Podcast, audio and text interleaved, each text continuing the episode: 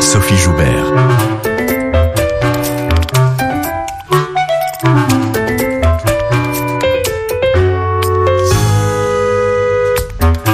Bonjour à tous et bienvenue. Il est flamand et parle parfaitement français. Il a fait des études d'archéologie avant de partir en Afrique du Sud sur les traces d'un parfait inconnu spécialiste des grands singes et des termites. David Van Rebroek ne tient pas en place. Né à Bruges dans un milieu catholique, il a abandonné l'université pour devenir écrivain, essayiste, historien et auteur de théâtre. Iconoclaste et indépendant, il a consacré plusieurs années de sa vie à la rédaction d'un ouvrage Somme sur le Congo, ancienne colonie belge, une histoire sociale profondément humaine qui donne enfin la parole aux Congolais à rebours de l'eurocentrisme. En 2014, il publie Contre les élections, un essai critique sur la démocratie représentative et s'interroge sur les moyens de remédier à ce qu'il appelle le syndrome de fatigue démocratique. Agitateur d'idées, David Van Rebroek est aussi engagé sur le terrain et organise en Belgique des actions citoyennes pour rendre au peuple les moyens d'agir. Une démarche salutaire et revigorante. Portrait d'Europe, David Van Rebroek. La réalisation est signée Cécile Bonissi. Bonjour David Rebroek. Bonjour. Et merci d'être avec nous. D'où vient votre liberté, cette capacité à jongler avec de multiples formes littéraires, de multiples engagements, de multiples identités? Je pense que c'est parce que la littérature flamande a toujours fait partie du mouvement flamand. Ça a été toujours euh, depuis deux siècles. Euh, le mouvement flamand a été jeune. Euh, je trouve qu'elle a parcouru la plus grande partie de son chemin. Mais dans cette émancipation d'une langue, les écrivains ont joué un rôle très très très important. Euh, D'où sans doute ce mélange entre quête de beauté, quête de vérité et, et, et, quête de justice en quelque sorte. Voilà.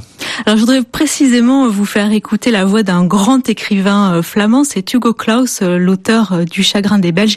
Il était interviewé en 1994. Moi j'adore l'idée que la Belgique, qui entre parenthèses n'existe pas, existe à part de deux, deux communautés et que à Paris on fait des plaisanteries belges et qu'à Amsterdam on se moque des Belges aussi. C'est très bien pour un écrivain, pour un artiste, de, se trouver comme un paria, comme quelqu'un qui n'appartient pas à un pays. Je crois que c'est très sain. C'est pour cela que je vois mon pays à distance. Je voyage assez pour ne pas devoir m'enliser dans cette belle terre flamande que j'aime énormément, mais qui m'ennuie profondément. Euh, la flamboyance aussi de votre style, c'est quelque chose qui revient souvent quand on en parle. Je pense au désir, par exemple, avec ces moments de, de vrai délire verbal que vous reproduisez. C'est euh, quelque chose qui veut mettre du mouvement dans un paysage trop monotone Non, c'est parce que je crois qu'il euh, y, a, y a ces sentiments envers la réalité. Il y a, y a la honte d'exister, il y a toutes ces choses qu'on traîne derrière soi et que on essaie de rendre aussi flamboyant, aussi chatoyant que possible. Peut-être qu'on veut se jeter dans la beauté pour oublier. Ce désert infini où nous nous traînons, où on glapit un peu à la recherche de notre âme. Je fais du Claudel en ce moment. Se jeter dans la beauté, David Van Rebroek. Hugo Claus est mort en 2008. Est-ce qu'il fait partie des auteurs qui vous ont marqué? Oui, absolument. J'ai lu Le Chagrin des Belges pendant une longue attaque de grippe qui a duré une semaine. J'étais dans un état févrieux, c'est-à-dire l'état idéal pour lire Le Chagrin des Belges. Et en plus, on vient de la même région, on vient de la Flandre occidentale, avec cet accent qui lui est là et moi aussi. D'ailleurs, c'est la première fois que je l'entends parler en français. C'est très charmant. Nous sommes tous des, des, fils et des filles de Hugo Claus, je pense, en Flandre. Il a marqué la deuxième moitié du XXe siècle de sa plume, de ses idées, et aussi de sa diversité, on va dire. Quand il dit que la Belgique n'existe pas, vous souscrivez, David Van Rebroek C'est un, un discours très dominant dans les années 90, 90, comme vous dites en France, mais c'est un discours qui, pour moi, fait un peu vieillot. Cette idée, oui, nous sommes belges parce que nous sommes surréalistes, nous sommes euh, remplis d'une certaine autodérision. Je reconnais ça et, j'y participe. Et en même temps, c'est pas ça qui va tenir la Belgique ensemble. Je pense que les défis de la Belgique vont un peu au-delà de, l'ironie et, et de, des côtés amusants. Je pense que c'est vraiment le défi. Qu'est-ce qu'on fait d'une nation à l'époque de la mondialisation, de la européanisation? Et donc, je pense que euh, l'ironie ne suffit plus pour défendre une certaine identité post-identitaire. Est-ce que vous vous sentez européen, David Van Rebroek Complètement. complètement, très belge aussi, très flamand, très brugeois, alors que j'habite à Bruxelles. Je vois des identités comme des poupées russes comme ça, qui sont plus ou moins dans la même forme, mais je me sens extrêmement européen, oui. Mais comment tout ça s'est emboîté? Comment s'est posé la question de la langue, par exemple, quand vous étiez enfant? On vous entend la parler parfaitement le français. Mhm. Euh, comment vous avez appris le français? J'ai appris le français à l'école. Et puis, euh, à l'âge de 15 ans, été un, mois chef de louveteau parisien. Ça m'a fort aidé. Puis, je me suis installé après quelques voyages et quelques années à l'étranger, en Angleterre et aux Pays-Bas. Je me suis installé à Bruxelles, ville capitale de la Flandre, mais ville essentiellement francophone. Et donc voilà, ça a été une immersion. Et s'il y a un endroit qui a améliorer mon français, c'est le Congo. Le meilleur endroit pour améliorer son français, c'est pas Paris. Paris est affreux. Euh, dès que tu fais euh, une faute contre le subjonctif, on vous assassine plus ou moins dans le bus. Alors que à Kinshasa, on fait pas des erreurs. Quelqu'un qui fait une erreur contre le grammaire français ne fait pas d'erreur, mais il, renouvelle la langue. Voilà, il est, c'est un poète, un, fabricateur. Et donc, dans ce sens-là, être au Congo où les gens parlent lentement et avec les R roulants comme les Flamands, ça invite une certaine audace et une certaine aisance à parler le français.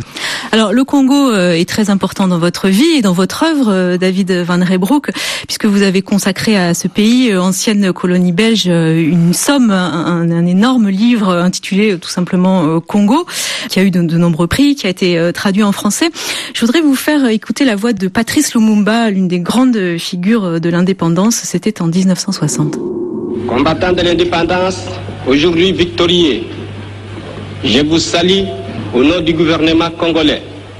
À vous tous, mes amis, qui avez lutté sans relâche à nos côtés, je vous demande de faire de ce 30 juillet 1960 une date illustre que vous garderez ineffaçablement gravée dans vos cœurs, une date dont vous enseignerez avec fierté la signification à vos enfants pour que ceux-ci, à leur tour, fassent connaître à leurs fils et à leurs petits-fils l'histoire glorieuse de notre lutte pour la liberté. Patrice Lumumba est mort euh, assassiné en 1961. Une réaction à cette archive, David Van ah, C'est le morceau de son fameux discours euh, prononcé le jour de l'indépendance, alors qu'il n'était pas programmé. Euh, il y avait juste le roi des Belges, Baudouin, qui allait parler, et le président Kasavubu. Et donc, c'était un discours impromptu comme ça, très important, je pense, dans tout le contexte de la décolonisation de, de l'Afrique. Comment le Congo est entré dans votre vie? Biographiquement, c'est assez simple. C'est le fait que mon père a été là euh, entre 62 et 66, donc après l'indépendance, et le fait que mon il était ingénieur euh, pour les chemins de fer. Oui, c'est ça. Il travaillait, il était cheminot. Il n'avait que 22 ans à l'époque. C'est euh, un moment où beaucoup de Belges, 20 000, 30 000 Belges qui sont partis euh, tout de suite après l'indépendance, et donc surtout dans la partie du sud, le Katanga, qui était le, la zone minière industrielle où les Belges voulaient garder une certaine mainmise, que mon père a fait partie, j'aimerais bien dire, de l'époque post-coloniale, mais c'était plutôt un colonialisme tardif. Mon père était un de ces petits éléments de cette colonialisme tardif belge au, Katanga. J'ai eu des discussions nombreuses avec mon père, mais heureusement qu'il était un pauvre narrateur parce que c'était surtout les manques dans, dans, son narratif qui qui ont fait que ça ça a provoqué mon intérêt pour écrire cet ouvrage-là. Donc un jour vous vous êtes dit au, fond il n'y a pas de, de, vraie histoire sérieuse euh, du Congo écrite. Non, il y a il y a des livres très importants Isidore Ndaivelenziem à Kinshasa euh, et, et les Kiambokolo à Paris, ils ont quand même fait des ouvrages très très importants, des ouvrages académiques. Ce que moi je cherchais, c'était un ouvrage un peu entre les recherches académiques académiques d'une part et les récits journalistiques d'autre part. J'aimais bien le, le, goût de vérité, de précision dans les ouvrages académiques et j'aimais beaucoup parmi les récits journalistiques la lisibilité, le côté littéraire. Et je trouvais qu'entre ces deux-là, il y avait, il y avait un vide en quelque sorte. Et donc mon livre a voulu combler ce vide en parlant de l'Afrique tout en me basant sur une recherche académique très poussée, mais en utilisant tous les, les outils et, et, les instruments dont peut disposer un écrivain qui est un historien à la fois. On continue de parler du Congo, euh, David Van Rebroek, juste après euh, Lokwa Kanza, Mapendo sur RFI. Mapendo. tukona tafuta ikona lala ndani ya roho yako jua nini? Tuko na uwana.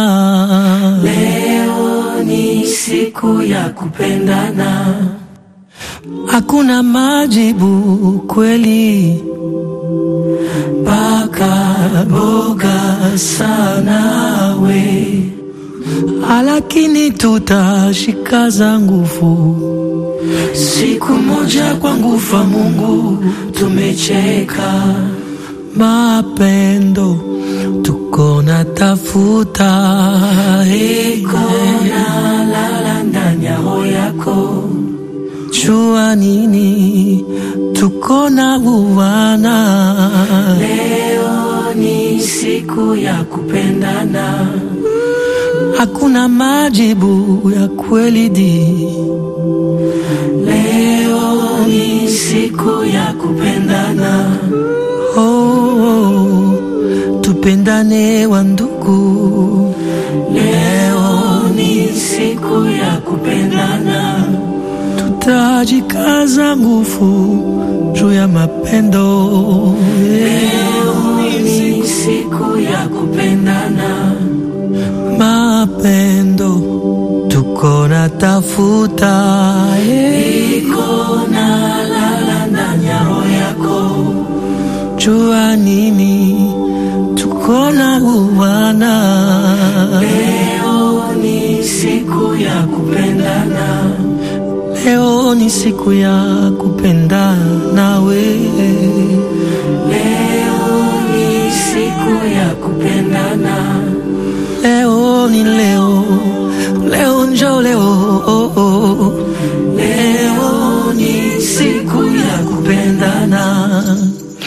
Lokwa Kanza, Mapendo sur RFI. Euh, David Van Rebro, quel souvenir gardez-vous de votre premier voyage au Congo? Vous en avez fait une dizaine? Oui, même plus de, depuis que j'ai terminé le livre. Oh, quel souvenir J'avais déjà beaucoup voyagé en Afrique et, pourtant rien ne m'avait préparé à visiter le Congo. C'était pour moi un, un vrai monde à part à l'intérieur de ce continent que j'avais commencé à sillonner. Je suis arrivé le soir de Noël, je suis parti le 1er janvier et j'étais bouleversé par une multitude d'impressions. D'ailleurs, je les ai travaillées dans une pièce de théâtre qui s'appelle L'âme des termites cette ville de Kinshasa qui est immense, qui est peu structurée, qui fonctionne en même temps et que je n'arrivais pas à saisir et, et, en plus je prenais des médicaments contre le malaria qui me donnaient des cauchemars et des angoisses et tout ça. Donc c'était vraiment dans un état un, peu bizarre que j'ai fait ma première découverte de- des Congo. Et J'étais fasciné, j'étais passionné. Et j'ai su qu'il fallait que je rentre en prenant d'autres pilules contre le malaria. oui, des, autres prophylaxies. Oui, c'était assez impressionnant comme première sensation, oui. Alors, la particularité de ce livre, c'est que vous avez rencontré énormément de, de Congolais qui ont nourri euh, cet ouvrage, et notamment de, de très très vieilles personnes, euh, dont, dont un, un centenaire, plus que centenaire, Oui. euh, qui avait connu euh, euh, la, la fin du 19e siècle, ce qui, ce qui est complètement fou. Oui, incroyable. Et en fait, j'avais d'abord rencontré son frère qui avait 100 Et moi, j'étais tellement étonné. Je dis, comment est-ce possible de rencontrer quelqu'un qui a 100 ans dans un pays où l'espérance de vie était à cette époque-là 42 ans? Et puis lui, il était étonné par rapport à mon étonnement. Il disait, mais ça n'a rien d'étonnant que j'ai 100 ans. D'abord, je suis un bon chrétien. Il était kimbangiste, cette religion congolaise, africaine, euh, christianisme euh, congolais. Et deuxièmement, j'ai un frère qui a 126 ans. Je dis, ah bon, je le croyais pas tout à fait, mais il a quand même donné l'adresse de son frère à Kinshasa. Et euh, quand je l'ai vu la première fois, il m'a dit, euh, je suis né en 1882. C'est l'année de naissance de Virginia Woolf, pour vous dire. et puis je l'ai visité à, à nombreuses reprises, posé beaucoup de questions et j'étais stupéfait par euh, le détail de ces témoignages sur les premiers missionnaires, la construction de chemins de fer. J'avais interviewé beaucoup de vieux et je, le, je leur demandais très souvent qu'est-ce que vos parents, qu'est-ce que vos grands-parents vous ont laissé?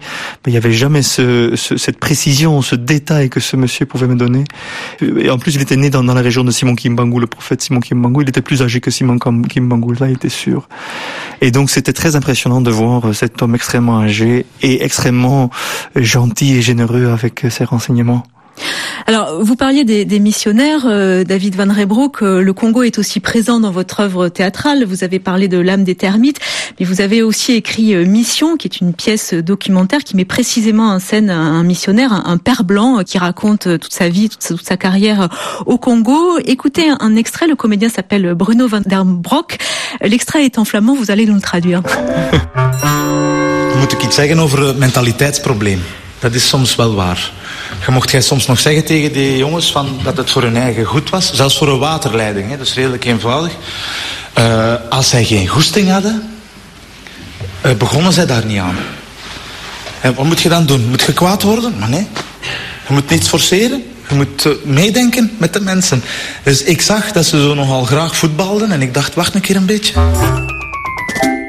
Explication, David Van Rebroek. Ce morceau de cette pièce, c'est vraiment un témoignage qu'un des vieux missionnaires au Congo, au Katanga, m'avait fourni.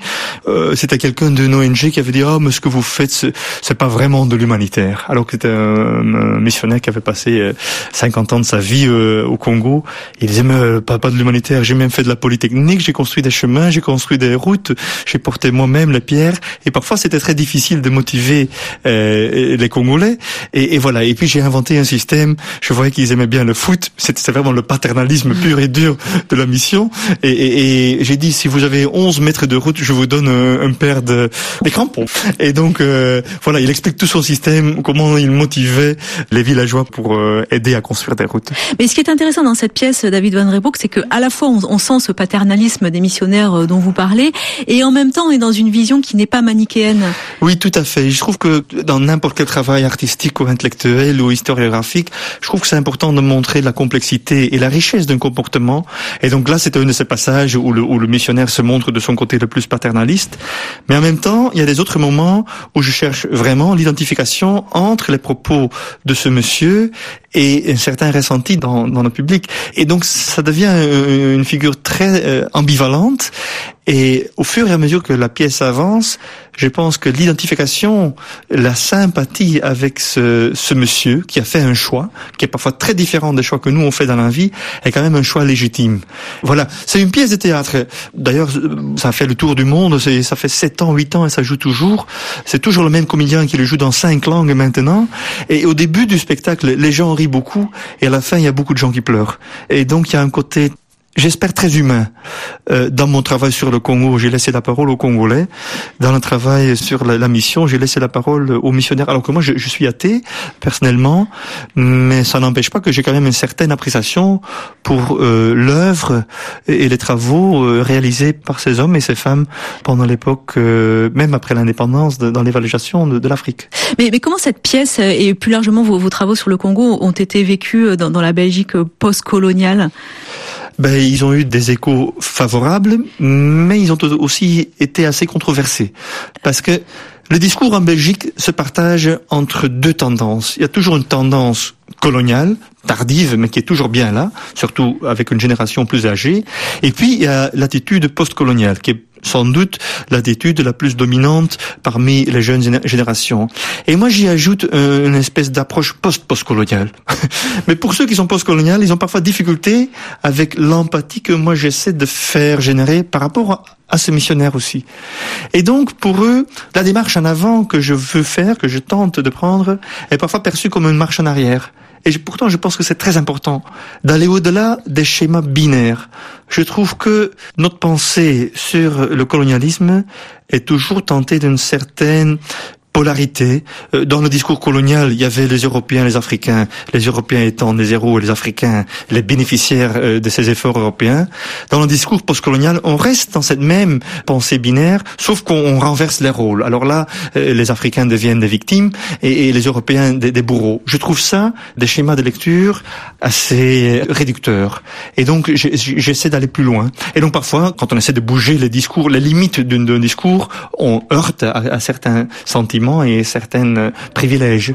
Mais c'est mon devoir aussi. C'est mon devoir d'essayer d'aller un peu plus loin. Voilà. Et j'assume, et parfois on me critique et parfois ça fait mal, mais voilà, je suis pas là pour faire plaisir, toujours, tout le temps. On va laisser euh, l'Afrique, euh, David Van euh, pour parler de l'Europe et de ses institutions. Vous restez avec nous. Portrait d'Europe, ça continue juste après les informations sur RFI.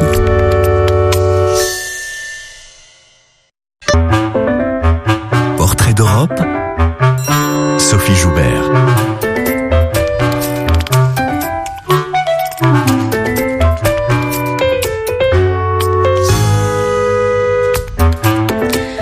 d'Europe avec David Van Rebroek, écrivain, historien, archéologue, homme de théâtre, auteur de Congo et de Contre les élections, paru chez Actes Sud. À toutes ces activités, on pourrait ajouter la poésie, euh, très liée, David Van Rebroek, à votre engagement politique.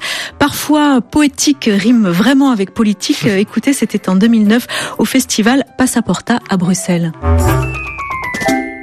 Que ça crie, que ça danse, que ça chante, que ça milite, que ça conteste, que ça vive, que ça décrète, que ça féconde, que ça s'illumine en des nuits blanches où rien ne se perd et où tout se gagne, se dessine comme par pure évidence des envies denses. Een mooie kermis heeft men nooit gezien. De dagjes mensen stromen er naartoe. Kijk eens, Europa, en nog lang niet moe. Samo izgon je nepovraten in dokončen. Resnično pride obstajati z lastno ukinitvijo. نسنو الفضل ربي يرنا سوا ثماثن فكر يرانا نوثني السكيذن أهزيغ توتسن غاس يون واس التغلي تلويث أذكفون تيرواس Rien ne coule, rien ne flue, aucune liquidité sous la pointe du graveur n'y fut filigranée. Pas de ça, pas, au pas, au pas.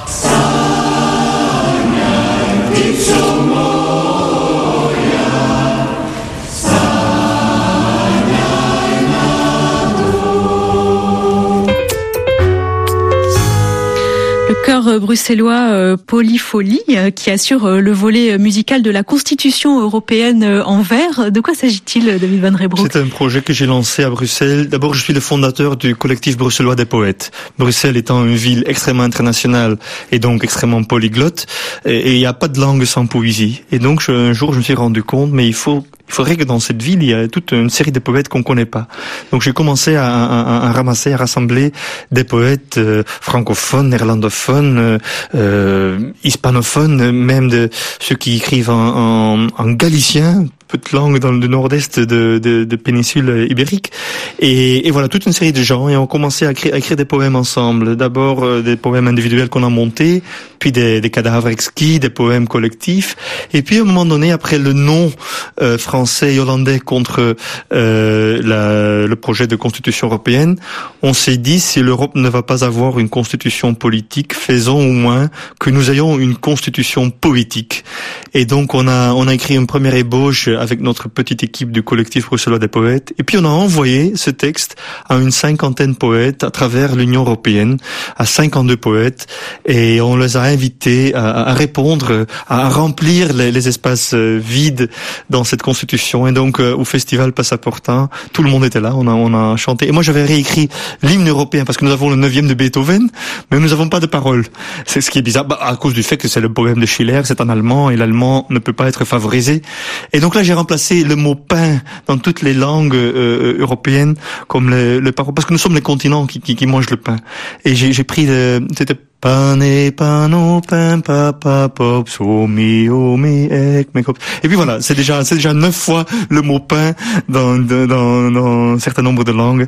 Et j'ai continué, et puis dans, dans, les, dans, les, dans les refrains suivants, il y a même, euh, il, y a, y a des langues d'émigration, les grandes langues mondiales. C'est c'est devenu une hymne, une hymne à l'humani- à l'humanité, nous qui mangeons les, les céréales, hein, finalement. Et, et ce qui était marrant, c'était le refrain, parce que là, je me suis servi de toutes les, les langues, les langues slaves. C'était très facile. Schlep, schlep, schlep, schlep, Voilà, c'est douze langues qui parlent du pain. Et donc, je trouve, je trouve important de, de faire ce genre de projets collectifs, artistiques, qui sont en dialogue avec notre temps, avec les défis, les, les challenges de, de notre époque. vous avez, vous avez dit aussi ce, ce poème euh, au Parlement européen? On a lancé le projet au Parlement européen. On a lancé la première ébauche d'un pré- présenté au Parlement. Et puis, on a continué avec ce projet dans les années suivantes, oui. Que peut la, littérature, euh, la, poésie euh, à l'échelle européenne pour, pour combler les manques de la politique? Le fait qu'il y ait ce, y ait ce collectif bruxellois de poètes à Bruxelles, c'est déjà formidable en quelque sorte. C'est une ville qui se construit. Je, pense, je pense à Bruxelles comme comme une, une mini version euh, de, de, de l'Union européenne. C'est une ville hétéroclite et une union, une constellation politique, c'est beaucoup plus qu'une gestion euh, d'anneaux. C'est aussi des gens qui se rencontrent. Le fait que maintenant il y a une vingtaine, une trentaine de poètes à Bruxelles qui se connaissaient pas avant, qui se connaissent, qui apprennent des choses, dont leur poésie change grâce au... Ma poésie a été très certainement influencée par une tradition poétique flamande. Elle s'est enrichie par, on a entendu Manza, le poète Manza, qui est un rappeur, slameur euh, bruxellois d'origine marocaine. Qui parle français. Qui parle français d'ailleurs. Et, et donc, sa poésie m'a en quelque sorte libéré euh, des contraintes de la poésie postmoderne flamande. Et donc le fait que ça existe, que ça féconde, comme, comme dit Manza, c'est extrêmement enrichissant et je trouve j'aime assez bien que les gens euh, que les gens se rencontrent, que les gens les gens se parlent. C'est aussi ce qui me motive dans, dans mon travail démocratique. J'ai du mal avec des sociétés où les gens parlent l'un de l'autre sans se parler entre eux. Voilà. Est-ce que pour vous les, les œuvres circulent bien à l'échelle européenne ou est-ce que ça pourrait être mieux? Puisque justement on entend que vous, vous essayez de, de, faire circuler les choses. Ben moi j'ai pas à me plaindre. Le livre Congo a été traduit en plusieurs langues. Ma pièce de théâtre Mission a joué partout en Europe et contre les élections est en train d'avoir plus de traductions encore que le livre Congo. Donc, mais je, je, je comprends très bien que, que c'est plutôt euh, un luxe qui, qui, qui m'a été donné et, et dont, dont, je suis extrêmement reconnaissant je, je trouve qu'il y a toujours un cloisonnement et on fait des efforts, c'est vrai. Euh, on fait des efforts. J'ai l'impression que les portes s'ouvrent. Euh, il y a des festivals, le festival étonnant voyageurs à Saint-Malo, à Brazzaville où moi j'ai été, c'est formidable. Le festival à Metz en France, festival à Passaporta, ce sont quand même des endroits de vraies rencontres entre artistes et, lecteurs, mais aussi entre artistes eux-mêmes. Alors vous parliez de, votre ouvrage euh, contre les élections, euh, David Van Rebroek, euh, qui est paru en France chez Actes Sud dans la collection Babel en 2014. Je voudrais vous faire écouter un reportage sur la crise gouvernementale en Belgique. C'était en 2010. 200 jours sans gouvernement, la Belgique a franchi ce jeudi un nouveau cap dans la crise qui dure depuis les élections de juin dernier. Le roi Albert II, dans son message de Noël, a appelé flamands et francophones à mettre de côté leurs divergences pour trouver la voie d'un compromis. Le pays paraît plus ingouvernable que jamais selon ce politologue. Le accord absolu, c'est l'Irak qui arrive arrivé à 290 jours. Et pour le battre, on doit faire avoir un gouvernement quand même après euh, le 31 mars, ça veut dire le 1er avril. Des élections législatives de juin sont sortis deux grands vainqueurs, la nouvelle alliance flamande de Bart de Wever, un parti de droite indépendantiste, et le parti socialiste wallon d'Elio Di.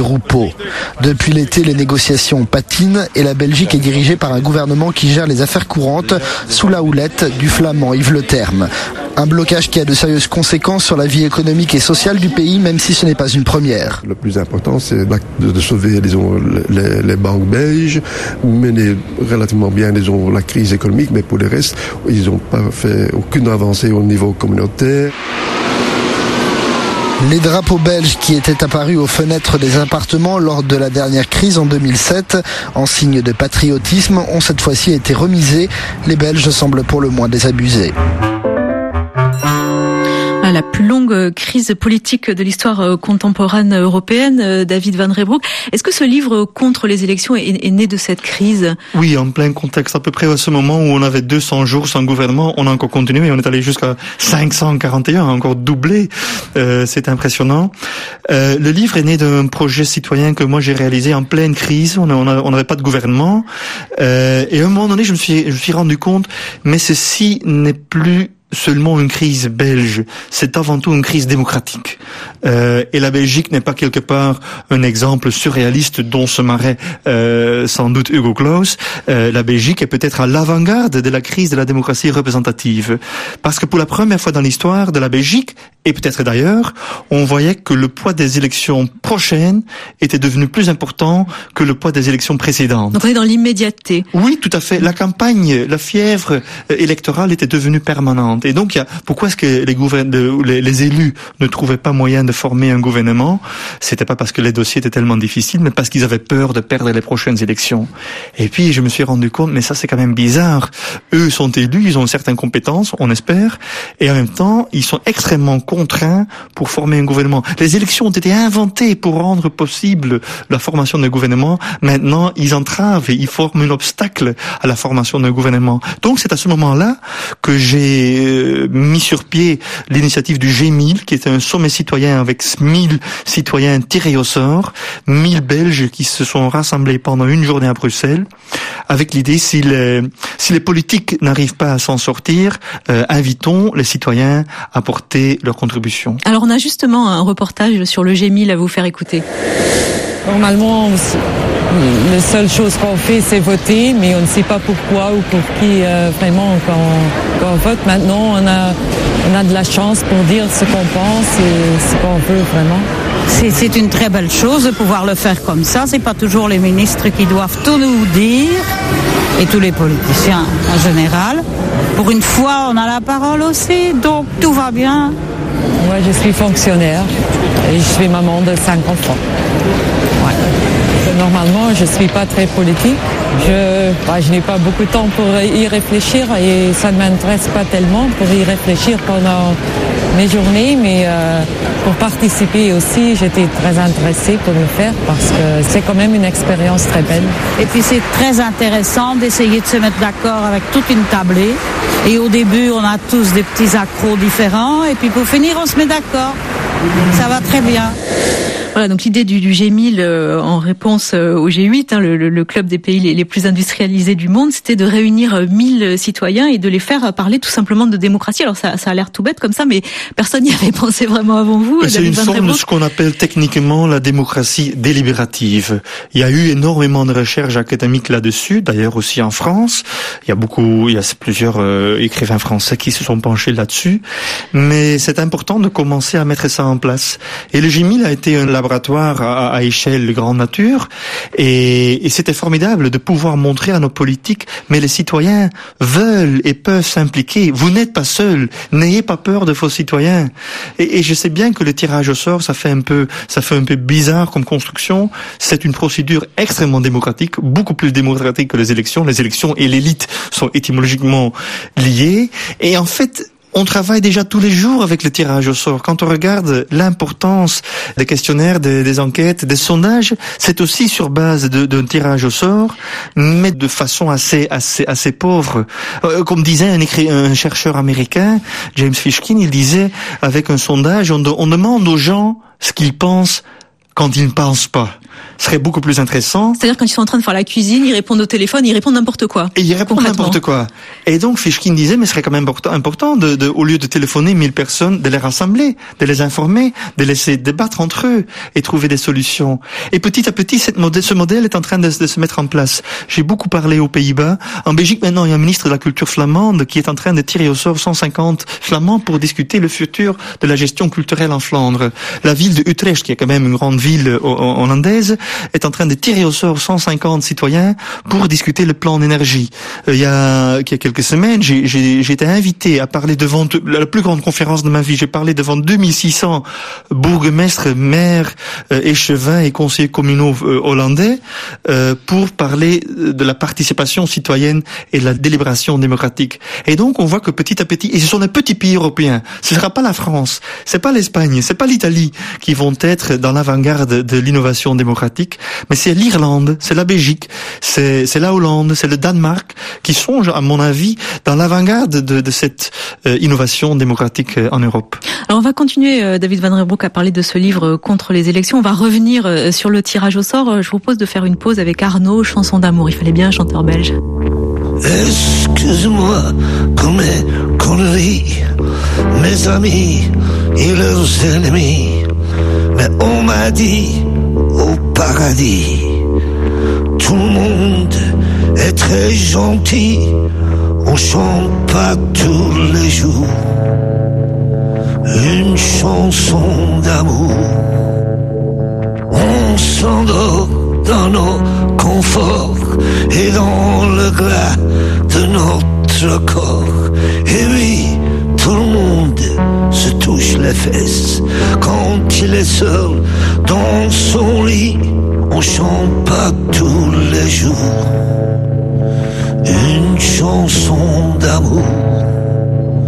On chante pas tous les jours une chanson d'amour.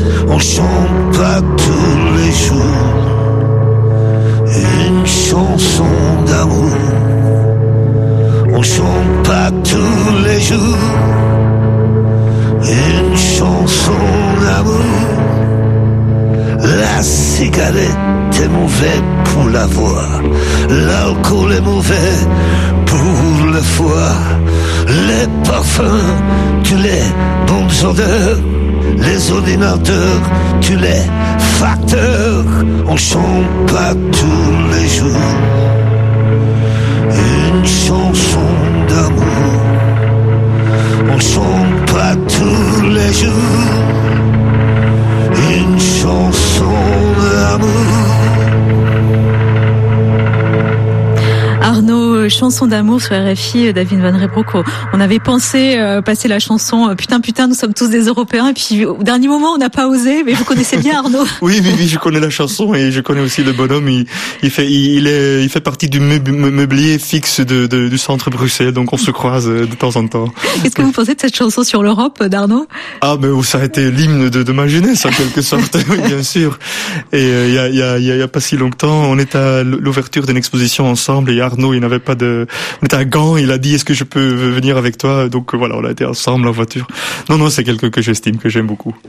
Alors je voudrais qu'on revienne, euh, David Van Rebroek, euh, sur votre critique de la démocratie représentative.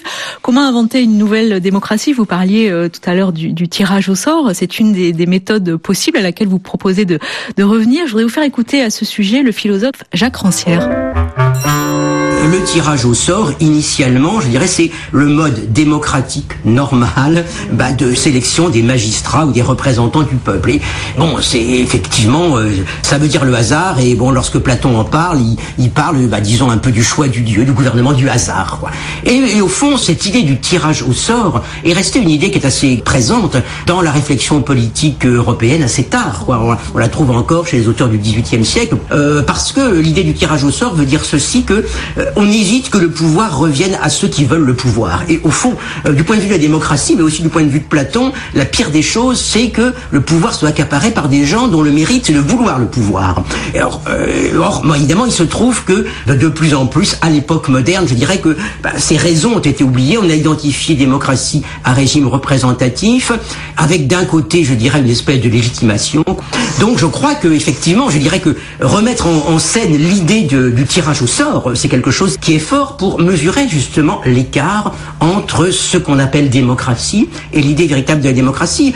Et évidemment, c'est euh, bon, euh, je ne m'attends pas à ce que euh, un jour prochain, les gouvernements disent tiens, c'est vrai, c'est une bonne idée, on va mettre du tirage au sort. S'il y a démocratie, ça veut dire que au fond, il y a une capacité qui est présente chez n'importe qui, et ça veut dire aussi que, en tout cas, il y a un pouvoir dont on ne veut pas, c'est le pouvoir de ceux qui veulent le pouvoir. Est-ce que vous êtes d'accord, euh, Oui. David Van Rebroek, avec ce que vient de dire Jacques Rancière Oui, oui, oui, absolument. Et je pense que, oui, je sais bien que le, la notion de tirage au sort fait un peu bizarre. On, l'a- encore en Belgique et en France dans un petit, euh, petit domaine de la vie publique. Pour les jurés Pour les jurés d'assises. En Belgique, ça s'appelle le jury d'assises. En français, c'est le jury. Voilà. Et donc là, c'est le dernier domaine où on sauvegardait cette ancienne pratique qui date déjà d'Athènes euh, antique. Euh, et c'est en train de revenir. C'est en train de devenir dans un autre dans un autre euh, pouvoir démocratique, c'est-à-dire le pouvoir législatif. Je pense que c'est une bonne chose. C'est une bonne chose parce que c'est vrai que les citoyens lambda n'ont pas toujours les compétences requises pour faire de la politique. D'autre part, ils ont un atout majeur que nos politiques ont de moins en moins, c'est-à-dire la liberté. Eux doivent pas tenir compte des prochaines élections. Quand on a un élu politique aujourd'hui, euh, on doit toujours équilibrer d'une part euh, le, le, le, bien commun et le long terme et le bien du parti, les prochaines élections et le court terme.